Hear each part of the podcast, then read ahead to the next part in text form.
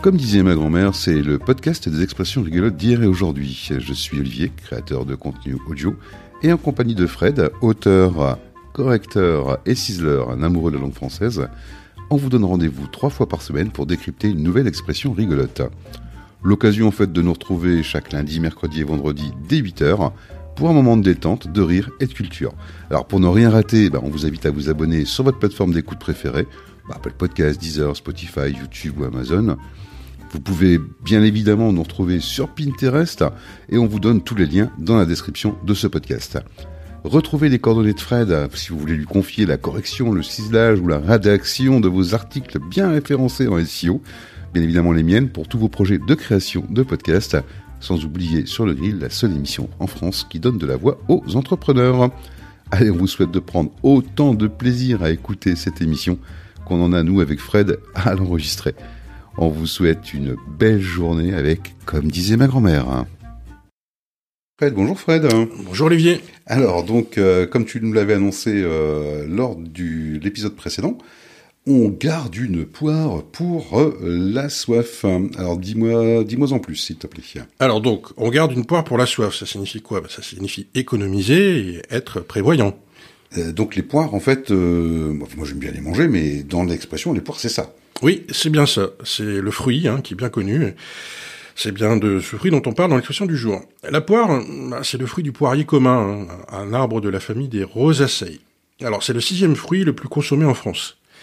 Et il en existe des milliers de variétés en Europe, en Asie et notamment en Chine, qui est le premier producteur mondial.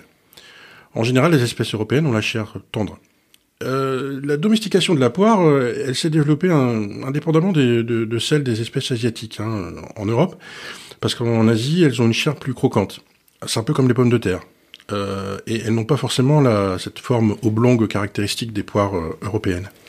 Ah, c'est vrai que bah, en poire, en fait, moi, je connais aussi les poires pour euh, nettoyer les narines des bébés. Je connais aussi euh, les, enfin voilà, il y a pas mal, il y a pas mal d'autres expressions sur la poire. Mais c'est vrai que bah, les poires japonaises, bah, ça ressemble pas vraiment aux poires européennes. Et mais en fait, ce mot poire par lui-même, ça vient d'où? Eh ben, ça vient tout simplement du latin pira, hein, et c'est un mot qui désignait déjà ce fruit connu dès l'Antiquité. Hein, c'est un, très ancien mot. Dès l'Antiquité, on connaissait, on mangeait déjà des poires.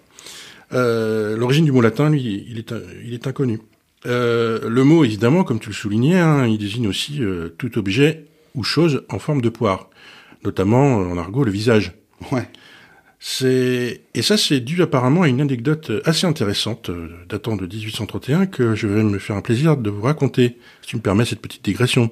Alors, je sais pas, mais en fait, ouais, moi, ça me donne super envie. Vas-y, je t'en prie, fais-nous plaisir, régale-nous avec cette, euh, avec cette, euh, cette petite anecdote. Je t'en prie, Fred.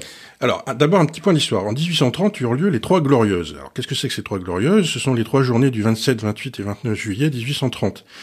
Et là, ces, trois jours-là, il y a eu une insurrection du peuple qui a amené le roi Charles X à se retirer du pouvoir et, et a amené le nouveau roi Louis-Philippe qui a instauré la monarchie de juillet. Voilà, donc c'est un régime qui se voulait euh, le juste milieu entre la monarchie absolue de la Restauration, donc incarnait Charles X, et la République pure et dure que certains euh, voulaient euh, voir instaurer. Louis-Philippe, lui, il faisait partie d'une autre branche royale que celle de Charles X. Hein. C'était, alors je sais plus trop d'ailleurs quelle dynastie. Hein. Je sais pas. et, et, et, et, et, et, parce que j'en veux plus. Eh ben, en 1831, euh, il y avait à Paris euh, un caricaturiste qui sévissait, qui s'appelait Charles Philippon. C'était le fils d'un bourgeois lyonnais. Il avait fait des études aux beaux-arts, mais peindre, ça l'intéressait pas vraiment. Non, non lui, ce qu'il adorait, c'était le dessin, et plus précisément la caricature. Très vite après l'instauration de la monarchie de juillet, Philippon, dans ses journaux, La caricature et Le charivari, s'est mis à tirer à boulet rouge sur la politique du roi et du gouvernement. Oui, lui, il était plutôt républicain que, royaliste, hein, même si au tout début, il ne critiquait pas Louis-Philippe. À l'époque, le crime de lèse-majesté lui vaut de multiples procès. C'est au cours de l'un d'eux, le 14 novembre 1831, que Philippon décide de prouver que tout dessin peut finir par ressembler au roi. Il dessine en quatre étapes la transformation du visage de Louis-Philippe en poire. D'autres caricaturistes, dont Honoré Daumier, ont repris ce fameux dessin et l'image s'est répandue comme une traînée de poudre et a donné naissance à l'utilisation du mot poire pour désigner le visage, comme la poire de Louis-Philippe. Voilà pour la digression. ok. Et euh, alors, si on revient un petit peu à notre expression euh, euh, du jour, dis-moi. Alors oui, garder une poire pour la soif. Bah, tu sais que la poire, c'est un fruit très juteux, hein, qui peut étancher la soif quand on n'a pas d'eau ou tout autre liquide, tout autre liquide buvable. Moi, j'aime bien une vieille poire, effectivement, tu sais, tu sais enfin, la poire dans la bouteille, quoi. J'aime bien ça aussi. Ah, oui, d'accord. Donc garder une poire, le fruit, dans sa poche au cas où on aurait soif et qu'on n'aurait pas accès à de l'eau était donc euh, un signe de prévoyance au XVIIe siècle quand l'expression est apparue, telle qu'elle, hein, en, vers 1640. Donc garder une poire pour la soif, ça voulait dire être prévoyant. Ok. Et euh, donc la signification avec le temps, elle a quand même un peu, un peu évolué. Oui, on est passé à un sens plus spécifique, hein, puisqu'on a vite utilisé l'expression pour synonyme de d'économiser de l'argent en fait et de garder un petit pécule pour les jours difficiles. Le fameux Badelaine, quoi. Voilà, exactement. ok. eh ben super. Euh, tu nous parles de quoi donc euh, Dis-moi euh, lors du prochain épisode? Eh ben écoutez, on se reverra pour la Saint-Glinglin. eh ben, après Tatooine, vive la Saint-Glinglin. Merci Fred d'avoir partagé cette expression et nous en avoir donné quelques explications. Euh, vous avez aimé ben, Pour nous encourager et promouvoir la création des auteurs, c'est très simple. Vous partagez simplement ce podcast avec votre entourage, votre réseau, sans oublier bien évidemment de vous abonner et de nous laisser un commentaire. De votre côté, si vous connaissez une expression rigolote que disait votre grand-mère, ben faites-la nous parvenir, envoyez-la nous tout simplement. Avec Fred, on se penchera dessus et on vous en donnera la provenance. Pour trouver nos coordonnées, c'est très simple, elles sont dans le descriptif de ce podcast.